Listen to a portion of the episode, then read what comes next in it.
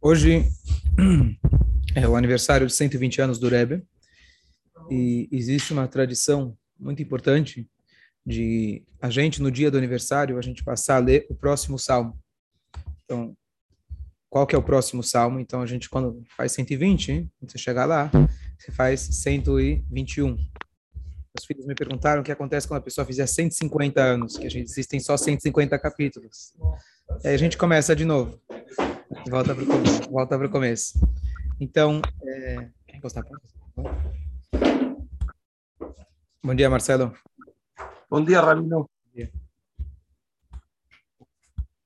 E então, uma coisa só antes de começar a falar sobre o capítulo desse ano 121, que a gente começa a ler hoje pelo Rebbe, mas uma, uma, uma história muito bonita que eu escutei há um tempo atrás, e eu repito a lição dessa história constantemente, é, tinha uma professora, é, uma morá de Gan, em Israel, e ela, ela, dava, ela, dava, ela dava aula, e um dia ela foi chamada para dar, para ser como se fosse uma, uma, morar assim mais, um cargo mais importante, numa escola diferenciada, uma escola diferente. E ela, então, na época, mandou uma carta para o Rebbe, e o Rebbe incentivou ela a ir para essa nova escola.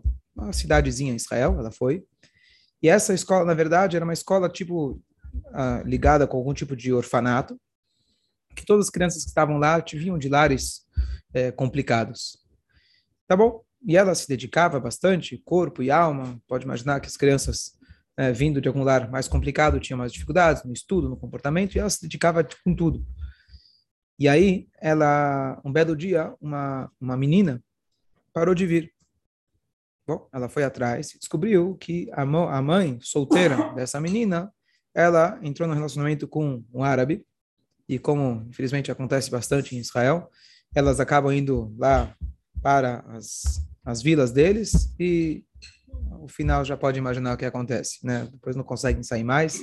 Existe lá um movimento muito grande que chama Yad Lachim, é, mão para os nossos irmãos, porque infelizmente às vezes as mulheres se apaixonam eles são muito românticos e depois elas entram no esquema árabe que é quem manda, quem manda sou eu, você não pode sair de casa, é uma coisa muito complicada. E ela então estava com as mãos atadas, ela ficou com pena, a menina foi junto, obviamente, e ela não sabia o que fazer. Ela não sabia o que fazer, como ela lutou pelo bem-estar da criança, ensinou ela. E na época ela escreveu uma carta para o Rebbe. E na época ela recebeu uma resposta. E o Rebbe falou, leia, você sabe qual que é a data de aniversário dela? Né? A data judaica, obviamente. E ela falou, sim, a gente logo no início do ano, a gente sempre faz uma, né? A gente coloca um mural na classe, saber qual que é a data judaica de cada um, conforme os meses hebraicos. Então ela falou que sim. Então o Rebbe falou, passe a ler o salmo da idade dela. Tá bom.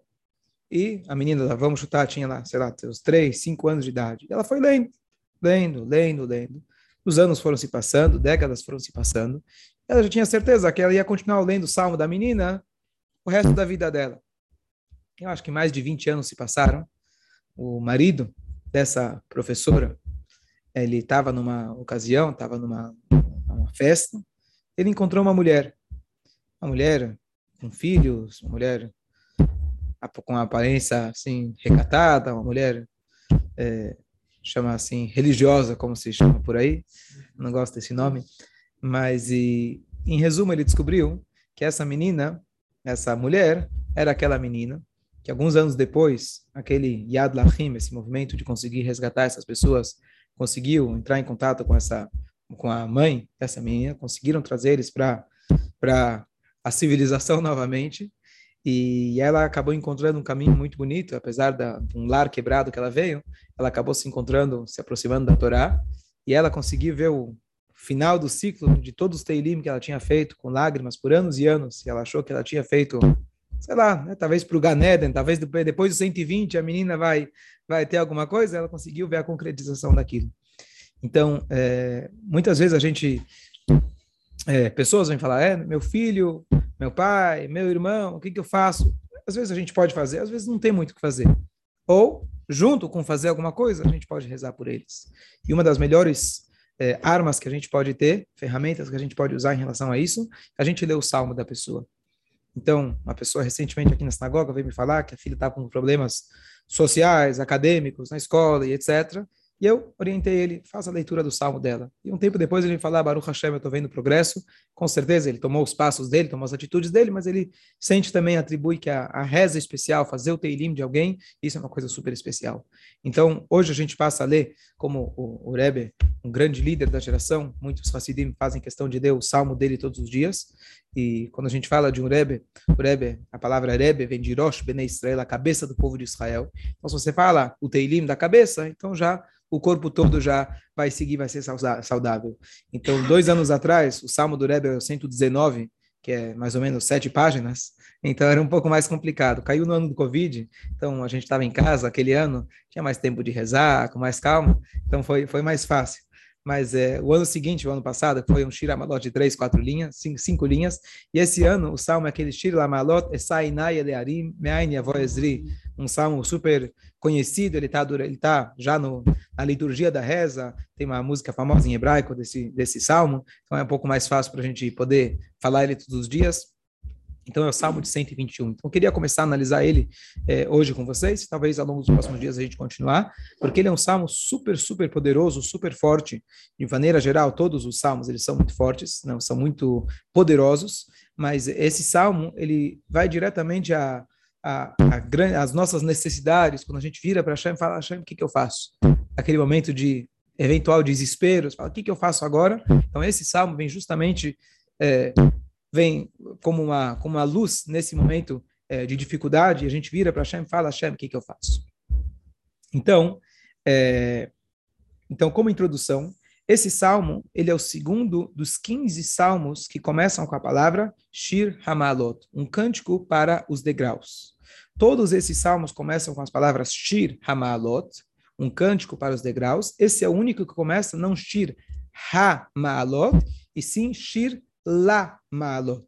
Traduzindo, Shir é um cântico, Ha Malot é os degraus, e aqui é para os degraus. A diferença aparentemente muito sutil que não muda muito. Mas isso é uma diferença que nossos os comentaristas do, do Salmo eles apontam diretamente. O que, que significa um cântico para os degraus? Então aqui tem duas coisas interessantes. Primeiro, o David Ameller, em determinado momento, ele estava sempre fugindo do, do, sogro dele, o sogro dele era o Shaul, quando descobriu que o próximo rei seria o seu genro, em vez dele incentivar, dar um apartamento para a filha, etc., ele, na verdade, entrou nele alguma força aí meio dominante e ele queria acabar literalmente com o genro dele. E grande parte da vida do Davi e dos Salmos descrevem a, a fuga dele, depois ele teve que fugir dos próprios filhos, etc., mas ele foge do sogro dele determinado momento da vida Meller, ele cai num abismo. Literalmente um abismo entre duas montanhas. E quando ele está caindo, ele vira para Hashem e fala, Hashem me salva. E durante esse momento, ele falou 15 salmos de Teilim. Esses são os 15 salmos. Então, quando a gente sentir que a gente está caindo num abismo, Deus nos livre, então esses salmos são super importantes. Número 2. Esses 15 salmos, a gente lembra que Yaakov Avino, terceiro patriarca, ele passou 22 anos na casa do sogro, também o sogro que queria, não era muito bonzinho, deu para ele a filha errada, entre aspas, enganou ele, etc. E o Yaakov Avino, depois que ele termina toda essa jornada, a Torá descreve para a gente que tem a Torá dá a dica para a gente que Yaakov Avino, ao longo de 22 anos, ele não dormiu, ele ficava trabalhando dia e noite, mas enquanto ele trabalhava, a cabeça, a mente dele, o coração dele estava focada em Hashem. Como ele fazia isso? Ele não parava de pronunciar palavras de Torá. O que, que ele falava? Então, apesar que o Salmos foi composto muitos anos depois por David Ameller, mas profeticamente ele já estava falando esses 15 salmos, repetindo sem parar esses 15 salmos ao longo desses 22 anos. Essa era a maneira que David Ameller se ancorava em Deus para ele não cair aqui embaixo. Apesar de todas as dificuldades, as tribulações que ele tinha, ele falava esses 15 salmos o tempo todo e dessa forma ele ficava fixo. Terceiro item sobre esses Shir Hamalot, então Cântico dos Degraus. O Cântico dos Degraus, apesar que ele foi feito pelo rei David, o rei David não presenciou a construção do templo, ele preparou a arquitetura, os mapas, os desenhos, mas ele não, de fato, construiu. Quem construiu foi seu filho, o rei Shlomo, Salomão.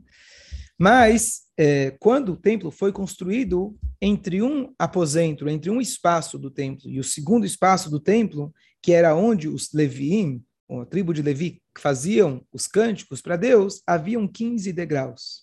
E nesses 15 degraus, que são correspondentes aos 15 salmos, que começam com as palavras um salmo, um cântico para os degraus, eles cantavam justamente em cima desses 15 degraus, eles louvavam a Deus enquanto se faziam os sacrifícios. Então, aqui uma terceira alusão a esse Shir Hamalot, o cântico para os degraus. Quer dizer, o cântico que os salmos, eh, que os Leviim fariam futuramente no templo, correspondente aos 15 degraus que eles tinham entre uma, um, um lado, um, entre um espaço do templo, que o templo é construído numa montanha. Então, para você chegar de um aposento para o outro, então você tinha escadas para chegar de um a outro. Dúvidas? Até agora? Avram? Ok. Então, o que, que significa Shir Lamaalot? Um cântico para os degraus. Então, degraus, de maneira geral, uma maneira metafórica é fácil da gente entender. Degrau é quando a pessoa está querendo subir na vida. Então, uma das interpretações aqui, um cântico para os degraus, na verdade, é um cântico para Deus, para que a gente possa subir a cada, a cada momento. E aí, o que, que a gente fala? Essa enai el rearim. Traduz? É, Essa enai, levantarei os meus olhos para as montanhas. Me'ain yavó ezri. De onde virá a minha salvação? E aqui você vê a linguagem tão bonita que David Ameller, se a gente procura poesia, não precisa ir para Shakespeare, a gente tem aqui David Ameller, o poeta dos poetas, que ele fez o livro de Salmos, então, ele fala, levantarei meus olhos para as montanhas, da onde virá a minha salvação? O que, que significa isso? Então, poeticamente, parece bonito olhar para as montanhas, mas o que, significa olhar para as montanhas? Então, a explicação mais simples é que a pessoa, na verdade, quando está esperando alguma coisa acontecer, naturalmente você olha para cima, olha para o horizonte, você olha para o topo das montanhas, será que, será que vai surgir alguma coisa? Então, não sei se você já percebeu, tem uma reação psicológica interessante que acontece quando acontece um choque. Eu lembro acontecer uma determinada, determinada vez um choque, uma coisa na notícia que saiu, as pessoas se chocaram. E aí, na época, eu tinha, é, tinha ligado para meus avós. Aí minha mãe falou, eu falei com eles, eles estão esperando uma ligação, estão esperando alguma coisa acontecer. Você fica no vazio tentando, o que, que vai acontecer agora? O que, que vai acontecer? E você fica para de onde vem minha salvação? Então você fica olhando, será que vai vir alguma coisa? Será que vai mudar alguma coisa? Será que a gente vai ficar assim? Quando a gente tem uma, uma, uma situação muito chocante ou desesperadora. Então você fica olhando. Não sei se você já viu, como você percebe que alguém está que alguém tá desesperado? Pessoas às vezes não conseguem falar direito, ficar gesticulando. A pessoa está gesticulando, tá, a pessoa está tá olhando, tá, será, será, que vai, será que vai acontecer mais uma coisa? Será que vai melhorar? Então, essa é a explicação mais simples. Eu vou olhar para as montanhas, quer dizer, eu vou ver se, se surge alguma coisa. Me'ain, da onde vai vir a minha salvação? A próxima explicação, um pouco mais profunda. Quem são as nossas montanhas? Então, a Torá, na Paraxá de Balak, quando traz para a gente as, eh, as brachot, as bênçãos que aquele profeta que veio amaldiçoar o povo, mas ele não conseguiu e ele falou só eh, só bênçãos. Então lá ele fala Merosh Tsurim Ereno. Eu vejo esse povo do Rosh, do topo das rochas. O que quer dizer o povo do topo das rochas? Então, as rochas, a gente fala também em português, rocha significa fortaleza. Quais são as nossas fortalezas? Então, as nossas fortalezas, as nossas montanhas, são o tripé que deu a origem ao nosso povo, chamado Abraham, Yitzhak e Yaakov. Por isso a gente começa todos os dias nossa tefilá. Abraham, Yitzhak e Yaakov. Não, são pai, filho e neto. Não. Ben é pai. Não. Abraham, Yitzhak e Yaakov. Pai, filho e avô. E eles, então, são a nossa fortaleza. Por quê?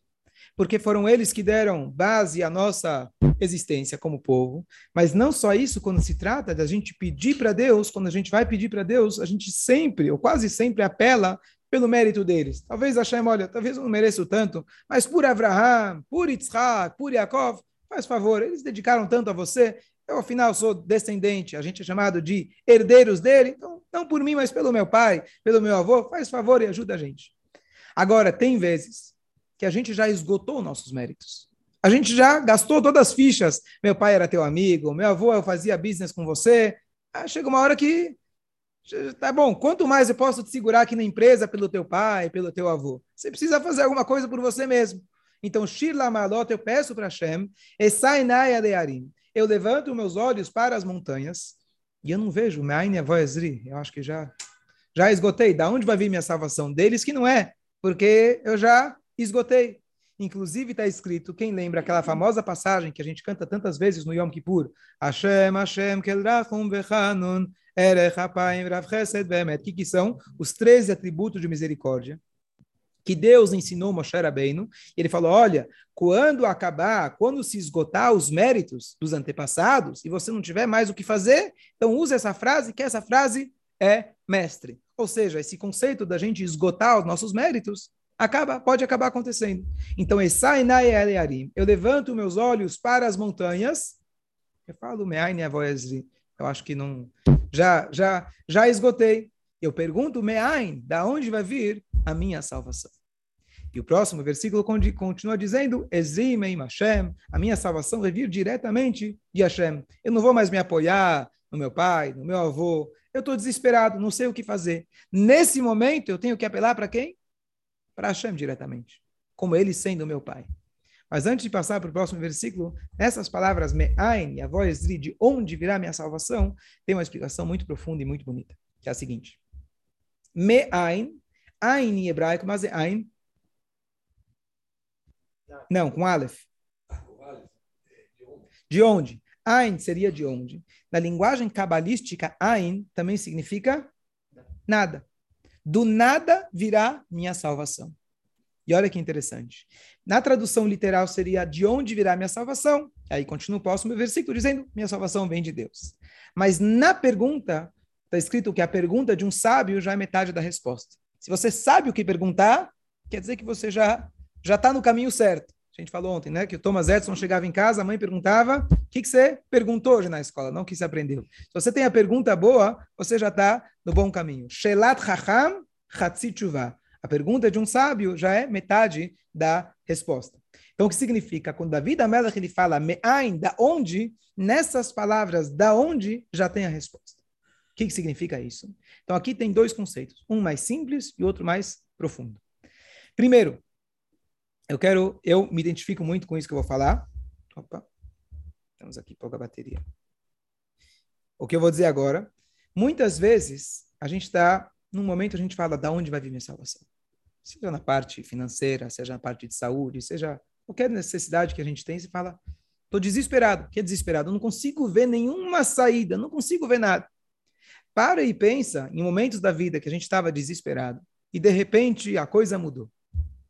Normalmente, quando a coisa mudou, vem de um lado completamente inesperado. Às vezes você fala, não, preciso de dinheiro. Vou falar com A, com B, com C. Eu acho que um dos três vai, vou resolver o meu problema. Você fala com A, você fala com B, e a solução vem do Z. Você fez a sua parte. Você tem que ligar para o ABC, porque Deus colocou a gente nesse mundo, temos que fazer a nossa parte. Mas quantas vezes eu já vi isso várias vezes na minha vida, quando você fala, não, eu vou investir no A, no B, no C, eu rezo para Hashem, peço, não é nem o A, nem o B, nem o C. Aparece a solução de um lugar completamente inesperado. Qual que é a ideia? Para a gente começar a perceber de que não é o A, nem o B, nem o C que vai resolver. Hashem colocou a gente no mundo, claro, o dinheiro não vai cair do céu, a gente precisa fazer a nossa parte. Mas lembra o tempo todo que não é o teu trabalho que é o que dá origem ao teu sustento. É Hashem. E de vez em quando Hashem dá para a gente dicas para a gente perceber. Olha, você achou que ia ser pelo teu esforço, pelo teu empenho? Olha bem, você tem o A, o B e o C. Não deu, mas do Z deu. Nem aquele cara, né? Fala, como você ficou rico? Eu trabalhei por muitos anos, depois ganhei na loteria. É. Então, você tem que fazer a sua parte a resposta de Hashem acaba vindo muitas vezes de um lugar inesperado. Alguém consegue, consegue se identificar com o que eu estou dizendo? Já aconteceu com você? Sim? Sim? E acho que a ideia disso que Hashem faz, poxa, Hashem, eu fiz minha parte. O A, o B, o C. Por que você não me dá do A, o B e C? Eu fiz a minha parte. Uhum. Hashem quer te mostrar. Você fez a tua parte? Muito bem, deixa eu fazer a minha. A minha não tem nada a ver com aquilo que você estava pensando. É bem diferente. E essa frase aqui famosa, muito bonita, eu vi de um amigo, ele falou para mim uma coisa muito bonita. Todo mundo conhece aquela frase em Yiddish que fala, der Mensch tracht um Godlach. O homem pensa e Deus dá risada. Frase em Yiddish. Então, o que, que a gente interpreta? Eu faço o meu plano, mas Deus está Deus tá rindo lá em cima. Esse cara está planejando aí. Não vai ser nada disso que ele está imaginando. Você acha que Deus está rindo da gente? Deus está gozando da gente? Ele falou, a risada não é de gozar. A risada é o seguinte: você está investindo para ganhar 100, Deus está dando risada. Coitado. Rosh Katano, está pensando pequeno. Eu vou te dar 100 mil. O que, que você está pensando em 100? Eu estou dando risada, achando que você vai. Você está planejando pequeno. Sabe, eu tenho muito mais para te dar. Esse é o Godlach, essa é a risada de Deus. Não que ele está desprezando os nossos os nossos planos. Então, essa ideia, Me'ain e Avoezri, sempre lembrar que a nossa salvação vem do nada. Vem do nada significa, como a gente fala em português, veio do nada. Quer dizer, do nada, de repente veio de um lugar completamente inesperado. Normalmente é de lá que vem a salvação. Então, você reza, faça a sua parte, mas não confia falando que é o A, que é o B, que é o C, que vai me resolver. Quem vai resolver é o Ain, é Hashem. E agora, indo para a passagem mais profunda e cabalística, a palavra Ain, no sentido cabalístico, é o seguinte: quando Hashem, quando, quando a Kabbalah descreve a criação desse mundo material, ela é descrita como Yesh Me'ain, na linguagem cabalística, algo do nada. Como assim? Você vai dizer que esse mundo veio do nada? Nós nos referimos a Deus como Ain, como nada. Por quê? Porque esse mundo é o Yesh, é o que eu sinto. A minha realidade carnal é esse mundo. Deus está no livro. Me disseram, me contaram. Não é algo palpável naturalmente. Então, para nós, Hashem é Ain, inexistente, aparentemente. Esse mundo ele veio de um nível de Hashem onde ele se esconde tanto, quando a gente vira para cima e fala: cadê Deus? Paró era capaz de dizer: eu fiz a mim mesmo. O Nilus foi feito para mim. A pessoa, o ser humano, com o seu egoísmo, ele é capaz de dizer isso. Esse é o mundo que Hashem criou. Então, a nossa existência se chama Yesh, a existência. Ain é o nada. Hashem ele se escondeu tanto que parece como se fosse que ele é Ain, como se fosse que ele é o nada. Quando a gente então fala Me'ain Yavoezri, que pode ser traduzir Me'ain, de onde virá minha salvação, Me'ain, do nada vem minha salvação, ou Me'ain, na terceira explicação, que todas se complementam, Me'ain, o verdadeiro Ain, o verdadeiro, aquele que a gente chama aparentemente de inexistente, que é a verdadeira existência. É dele que vai vir a minha salvação. Então, na minha pergunta, de onde virá a minha salvação? É exatamente daquele que você não enxerga, daquele que você não vê, daquele que parece às vezes que ele está distante da gente, é dele mesmo que vem a salvação. E justamente nos momentos de dificuldade, uma oportunidade para a gente parar e pensar da onde vem minha salvação? Enquanto eu confiava no advogado, eu confiava no médico, confiava no cliente, então eu vou continuar confiando nele e eu vou achar que é o A, B e C que me dá o resultado. Na hora que eu entro em desespero, que ninguém passe por isso, mas é a melhor oportunidade para a gente perceber que nós não temos nenhum cinto de segurança. Nós não temos nenhum tipo de corda que nos segura, a não ser a Kadosh Baruch Hu. O momento de desespero é a hora para a gente cortar todos esses elos que a gente se prendeu com o emprego, com o trabalho, com o médico, com a nossa confiança no mundo material, e nessa hora você vira e fala para Hashem, Hashem, eu estou nas suas mãos, é só você que pode me salvar. Como exemplo que é trazido no Rovata da Vavó dos Deveres do Coração, como se fosse um prisioneiro por um rei, um rei quando era totalitário, direito absoluto, ele colocava alguém num buraco, na cela, o único que poderia tirar ele de lá era só o rei. Não tem mais ninguém. Ele é o dono, ele é ele que manda. Assim que a gente tem que sentir em relação a Hashem a todo momento. Hashem é o único que vai resolver o meu problema. Não adianta a gente pensar em outros caminhos, outras pessoas. Dúvidas? E aqui eu vi esse ano uma dica muito interessante, que a palavra Ain são as iniciais da palavras Yud, Aleph, Nissan. 11 de Nissan, que é o dia de hoje que é um dia muito especial, o dia do nascimento do Rebbe. Então, um dia que a gente se liga com o Tzadik, que vem uma alma tão especial para esse mundo, então, Me'ain, da onde vai vir minha salvação? Quando eu estiver ligado com a cabeça, quando eu estiver ligado com o Rebbe, quando eu estiver ligado com o Tzadik. Então, você está na dúvida, o que, que eu faço? Então, aqui a gente tem uma dica muito interessante. Você pode escrever uma carta para o Rebbe, Ain, e de lá vai vir sua salvação. O que quer dizer de lá? De lá vem de nós mesmos, na verdade. O Rebbe ele vem nos incentivar para a gente poder ser pessoas melhores, para a gente encontrar a nossa conexão com Hashem. Então, a, a resposta está sempre dentro de nós mesmos. Essa é a ideia. Dúvidas? Mais um pouquinho? Posso, pode, pode, claro. Minha história pessoal, até tem um pouco a ver. É, eu estava passando por um momento muito difícil depois do Ezri meim Hashem, ou seja, E aqui está a resposta, a minha ajuda vem de Hashem, aquele que faz o céu e a terra. Não vamos se enganar, não vamos tentar, que não vamos achar que temos outras quando você acha a vaga, a famosa piada, quando você encontrou a vaga, Deus não precisa mais. Deus ele vai usar o helicóptero, ele vai usar o salva-vidas para poder te salvar. Mas não se engana, porque ele é você, chamar em Varetz, foi ele que fez o céu e a terra. E o problema, Deus não está aqui para resolver teu problema. O teu problema está aqui para te resolver. Como aquela frase bonita que diz, não diga para Deus o tamanho do teu problema. Diga para o teu problema o tamanho de Deus. Então é isso que a gente tem que se conscientizar. Ezri meim Hashem, a minha ajuda vem de Hashem. Você chamar em Varetz, aquele que faz os céus e a terra. Aliten, continua o próximo versículo.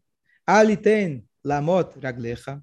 Não deixa os seus pés, Deus ele não deixa os seus pés. Lamot seria tropeçar. Al yanum shomrecha. Ele não, não deixa dormir aquele que cuida de você.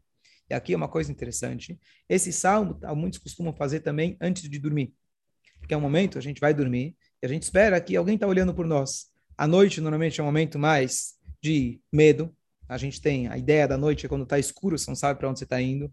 A gente aqui no Brasil, à noite tem mais medo de sair de casa, certo? À noite a gente sente que a gente vai ficar fora do controle. Quantas pessoas não têm medo, né? À noite, eu tenho medo de dormir, etc. Então, à noite, para a gente poder ter um sono mais tranquilo, então os Rahamim colocaram para a gente o Shema Estrela da noite e vários salmos. E esse salmo está dizendo, Hashem, ele vai ficar acordado cuidando de mim. Ah, como o filho, que acontece bastante durante as noites, Tati, tô com medo. Ah, vem na minha cama, tá tudo certo. Resolveu. O que, que resolveu? Você não estava com medo? Mas se você se sente abraçado, né, na cama, pelo pai, pela mãe, você está lá no mesmo colchãozinho, eu já aprendi uma técnica interessante, dá para vocês. Você fala, tudo bem, não, não quero que venha na minha cama. Pega meu travesseiro. Segura o travesseiro, a pessoa se sente mais acolhida. É verdade, funciona. Então, você quer ter alguma coisa que você sente que você está conectado, você sente que você está sendo cuidado. Então, é melhor claro, a gente, ser humano, a gente quer sentir alguma coisa na nossa mão, mas o nosso trabalho mental deve ser que eu estou com Hashem, Hashem está ao meu lado. Hashem, alianum o cuidado dele, ele não vai, nunca vai deixar. E aí continua, continua. O, o guardião de Israel, ele não vai cochilar, ele não vai adormecer. Você coloca lá o cara fazendo shmirá, né, à noite, o, o guardinha que fica aí na rua da, das 11 até 5 da manhã, sem falar mal de ninguém, mas se você um dia chega tarde de uma festa, bate lá, você precisa tocar a campainha, tocar lá o, o interfone um pouco mais forte para acordar a pessoa. A gente acaba, né, seres humanos, a gente acaba dando uma piscada. Hashem, Loyanum, Eloishan, Israel. Hashem, ele não dorme, ele está o tempo todo olhando e zelando por nós. Então, essa ideia aqui, a gente entender que Hashem, ele está todo, o tempo todo olhando por nós, é, inclusive, esse salmo tem mais uma segulá especial. Sempre que tem, infelizmente, momentos difíceis em Israel, esse salmo também a gente fala ele. É um momento assim, a gente pede, por favor, Hashem, não dorma, não adormeça. Você está de olho na gente, continua olhando por nós, zelando por nós e cuidando da gente. Vou concluir por aqui, mas Hashem, na próxima a gente. Bom dia a todos. Bom dia, Rabino. Bom dia, Rabino.